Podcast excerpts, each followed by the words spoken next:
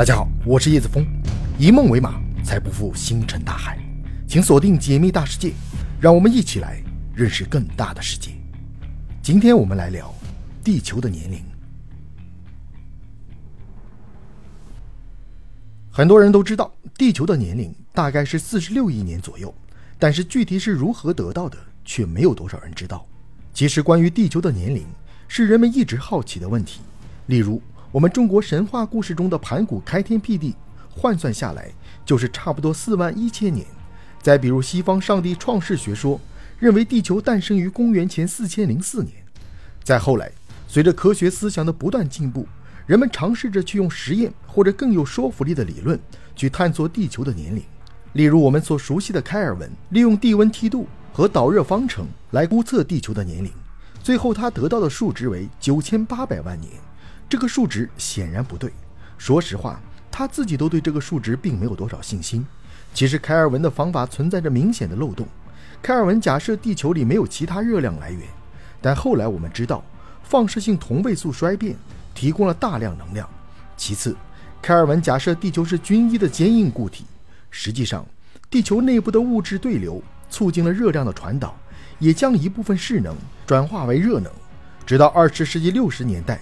才真正意义上得到了比较可靠的地球年龄。想想，如果有哪种物质可以从地球诞生开始就不断做着一系列改变，那么找到这种物质，不就可以知道地球年龄了吗？确实，我们知道铀二三五和铀二三八都会按照各自不同的概率发生一系列衰变，分别变为铅二零七和铅二零六。所以，理论上说，只需要知道一个样品里现在有多少铅和铀。以及形成的时候有多少铅，就可以得到它的年龄。那么我们要测量地球的年龄，就必须找到跟地球同时形成的物质，并且还要能够知道铅的初始值。开始，帕特森研究的是锆石。锆石是一种很坚硬的矿物，它的晶体结构对铅非常不友好，却不排斥铀。在岩浆冷却结晶形成锆石的时候，把绝大多数的铅原子都挤出去了，因此可以基本当做。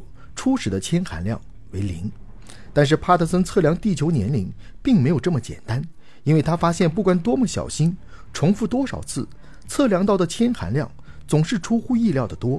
所以后面他建立了一个史上最干净的实验室，能够实现纯净无污染的铅提取还不够，因为要测量地球年龄，就一定要找到和地球年龄一样的锆石，这实在太难找了，所以必须找到一种物质，那就是铁陨石。铁陨石的铅含量高，而铀含量低，这就意味着铀衰变产生的铅在这里微不足道。因此，现在测量到的铅的同位素相对含量几乎是地球形成之时的相对含量，也就是大家梦寐以求的铅的初始值。因此，找到一块铁陨石样品，带回自己的实验室，把陨铁的铅同位素比值作为初始值，再把地球的平均铅同位素比值当做现今值。计算得到了一个四十一到四十六亿年的不错的估计，这还不够精确。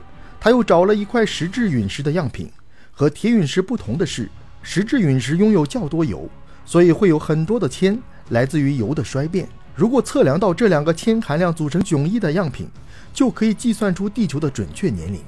最后，我们所熟知的地球年龄四十五点五加减零点七亿年就这么诞生了。